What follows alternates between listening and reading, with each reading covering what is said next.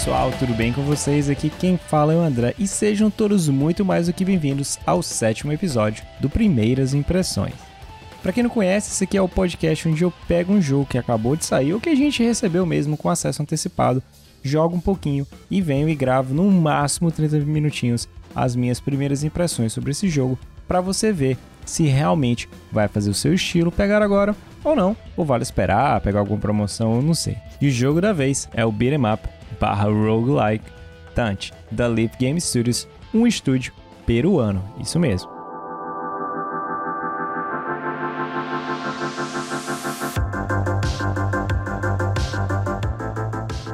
Como eu falei, o Tant é um jogo que saiu aí no último dia 2 de novembro para quase todas as plataformas, tá? Ele só não vai estar disponível por enquanto para PlayStation 4 barra PlayStation 5 porque teve um probleminha nessa versão. Isso daí foi uma informação que eu recebi do próprio estúdio. Tá? Eu tinha pedido a cópia para PS4, mas acabei recebendo a cópia para PC. Eles me falaram que vai ser adiada para o mais tardazinho no final do ano, ou seja, mês que vem em dezembro. Mas lembrando, ele é um jogo que ele é um roguelike, ou seja, a, você tem uma vida para progredir até o final do jogo, zerar e conseguir o final tá certo? Só que ele é feito nessa forma no sentido meio que um beat'em up, tá?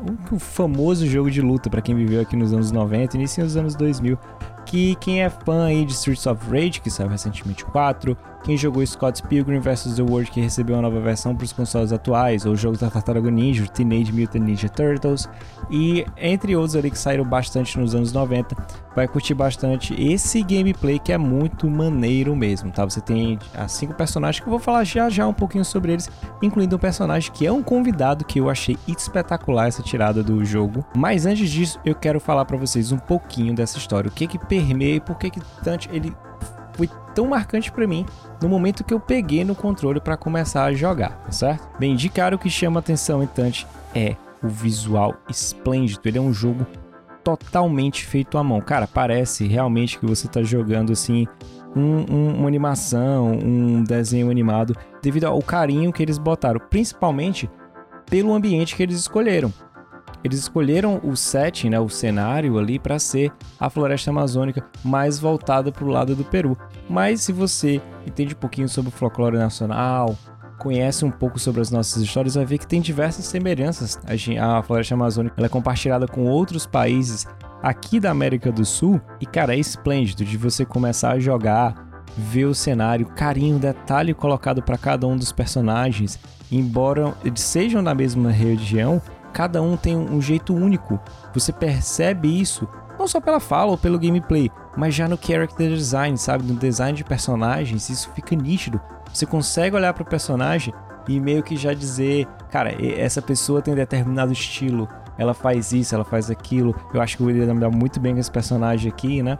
E os cinco personagens, e esses cinco personagens que você vai ter durante toda a sua jornada são a Rumi, o Quaro, Punch, a Naira e um participante especial que é o Hat Kid. Sim, lá do joguinho Hat in Time que saiu para Nintendo Switch, PS4 lá em 2014. Cara, eu achei sensacional. Primeiro quando você liga assim, você olha, ah, ambientado na Amazônia e tal. Aí quando você vê aquele personagem diferente, caramba, cara, eles conseguiram botar o Hat in Time que eu achei que casou perfeitamente ali no jogo, tá certo? E aí, continuando na história, a partir que você pega um desses personagens, e a partir do momento que você escolhe um desses personagens, você é introduzido a uma xamã, meio que uma personagem que tá lá, um NPC, e ela te conta um pouquinho o que está acontecendo. Ela diz que a floresta está um pouco estranha, os animais estão agindo de uma forma mais agressiva. Algumas áreas, né, que estão sendo divididas por áreas do jogo, estão sendo meio que dominadas por um espírito forte. Eles falam que tudo isso está denominado, está ligado ao Tante, que é como se fosse uma entidade mística que toma de conta de toda a floresta. Tá? E a sua missão é chegar até o Dante para saber o que, que realmente está acontecendo, por que, que a natureza está sendo tão agressiva, por que, que ela está tá retribuindo as pessoas dessa forma, sabe? Só quem está ficando nos locais são mesmo espíritos ou outras lendas conhecidas da floresta, por eles terem afinidade com, com esses seres, eles terem poderes sobre-humanos.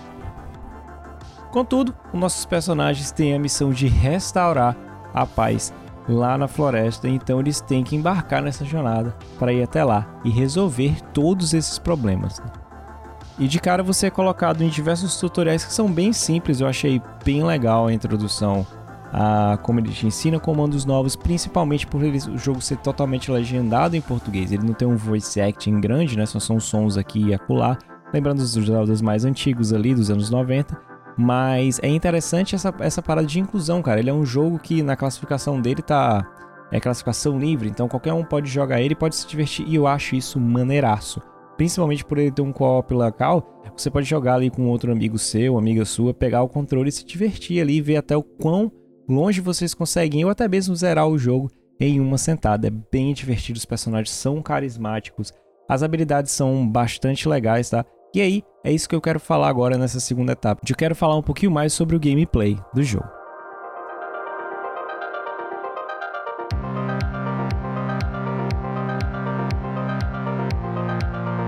Como roguelike, você pode estar pensando assim: ah, cara, eu vou ter que ir até o final e se eu não conseguir, eu vou voltar e vai estar meio com aquela ideia de, de, de frustração, eu vou ficar estressado, eu vou querer abandonar o jogo de vez, não vou querer continuar. E eu vou me frustrar um pouco, porque eu vou ficar bastante chateado com o meu progresso e tal. Mas não, cara, isso aí é uma coisa bem interessante. Se você tiver jogado Hades ou não, eu aconselho a você jogar porque ele te dá essa noção básica, né? Ele já tá aí no, no Game Pass, pra quem é assim, né? Não sei por que, que o, o Tante não tá no Game Pass. Olha aí, Microsoft, bota o jogo, cara, pra mais gente jogar, por favor. Ah, é bem interessante porque a cada vez que você vai e morre, você vai se sentindo melhor porque você já sabe a tática e você é recompensado, tá certo? Ele é, é meio que um roguelite, como alguns chamam, né? ele é mais tranquilo nesse ponto porque você morreu, voltou, acumula pontos, conversa com outro NPC que você conheceu durante essa sua jornada e aquele NPC vai te dar a novas mecânicas de golpe, né? Porque para quem não sabe, você tem uns botões simples de apertar, né? Que é o quadrado para você bater. No caso, estou jogando a versão do PlayStation 5, por isso que eu estou usando essa nomenclatura, configuração de botões. E o triângulo, você vai disparar ataques mágicos. O bolinha ou o círculo, você dá a sua rolada, né? Esquiva e o X, o pulo. Você tem tantos combos no chão quanto combos aéreos, né? E para diferenciar a questão dos ataques físicos para os ataques mágicos, você tem uma barra para ataque mágico e cada vez que você aperta ele vai consumindo. E também além dos seus combos, né, que basicamente começam com quadrado, quadrado, quadrado, é, você pode voltar até determinado ponto lá do que é a HUD inicial da, do jogo e oferece alguns pontos ou as moedas de troca para o NPC e ele vai te dar combos como, por exemplo, um combo de finalização que você aperta quadrado, quadrado, triângulo. Então seu personagem, em vez de dar, dar dois golpes, depois ele dá um golpe no formato de uma garra, abarcando mais personagens, abarcando mais inimigos ali ao longo do seu gameplay. Também vai ter outros tipos de ataque. O fato do seu combo ser mais estilizado, ele tem uma barrinha ali que vai medindo o seu combo e dando uma nota, estilo Devil May Cry para quem curtiu aí, tá? Ah, então ele vai passando do E até o S. Quanto mais combo você vai fazendo, quantos mais hits você vai conseguindo naqueles naqueles seus inimigos, você é recompensado por isso. É a questão de você bater nos inimigos pelas costas para poder dar um pouco mais de dano, ele dá um dano crítico, ele aparece um, um, uma nomenclatura diferenciada. Você conseguir juntar os inimigos no canto da tela.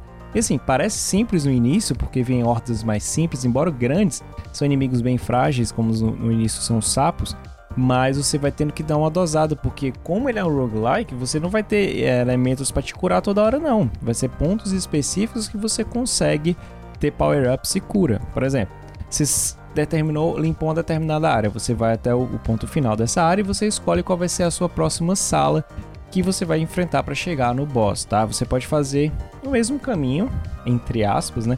Ah, eu quero só coisas para aumentar minha experiência, eu quero só coisas para me dar buffs ali.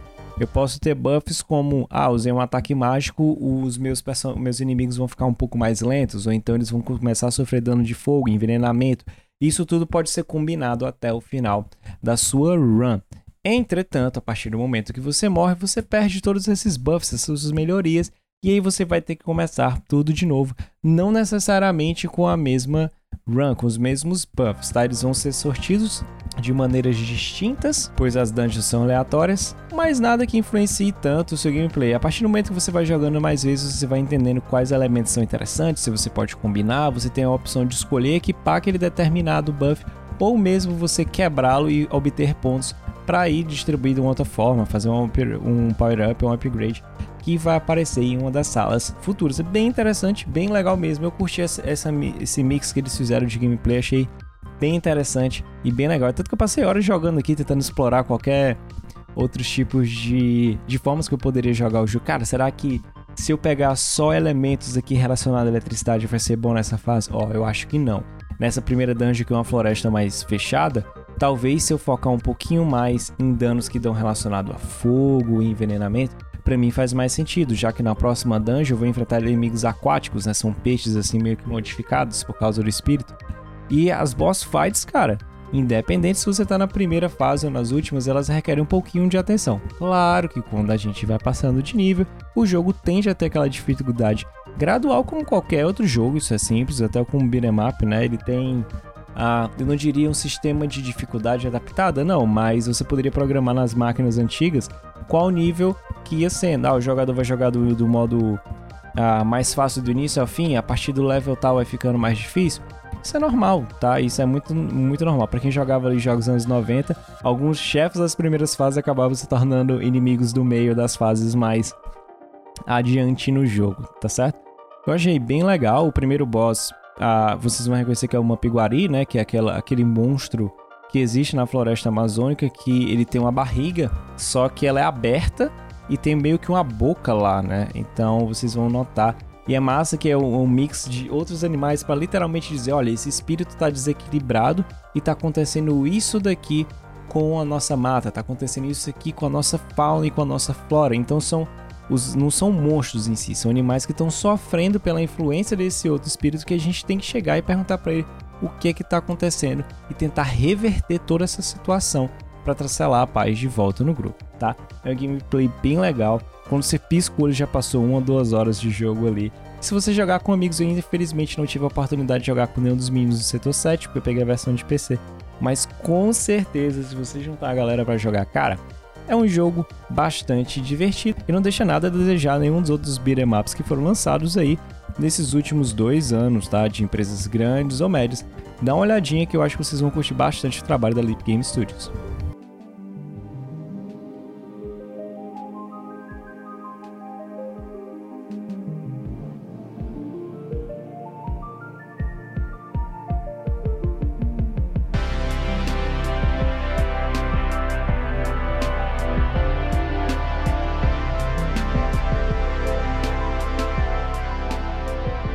Bem, galera, então é isso. Eu vou ficando por aqui, mas antes disso eu te peço algumas coisinhas, tá? Vou deixar um recadinho para vocês. Se você curtiu esse tipo de conteúdo aqui do Setor 7, não esquece de deixar aí um like ou começar a seguir se você estiver ouvindo aí pelo Spotify. Clica no sininho, começa a seguir a gente, dá uma olhada nas nossas redes sociais que vão estar tá aí na descrição desse episódio, que vão estar tá falando um pouquinho sobre a gente. Quase que diariamente fazemos lives lá na twitch.tv barro setor 7 ou eu ou o Romulo. A gente tem RPGs, a gente tem jogos de variados, lives, tá? Vez eu tô fazendo live aqui jogando joguinhos do PS5, joguinhos mais retrôs aos finais de semana. Tem de tudo para você que curte jogos, tá? O nosso canal do YouTube tá um pouquinho parado por questão estratégica, a gente tá um pouquinho cansado, a vida tá, tá cobrando a gente. Mas se você quiser contribuir de uma forma que, olha, gostei do trabalho de vocês, vamos ajudar ainda mais você pode fazer duas coisas. Você pode chegar lá na Twitch, dar um sub pra gente. Sim, você pode dar um sub pra gente ou assinar qualquer um dos nossos uh, serviços aqui embaixo, como o PicPay, vai estar tá tudo na descrição. Quer conversar um pouquinho com a gente? Tem o um link do nosso Discord e também do grupo do Telegram, que é t.me barra o setor 7. Repetindo, t.me barra o setor 7. Eu sou o André, vou ficando por aqui e... Falouras!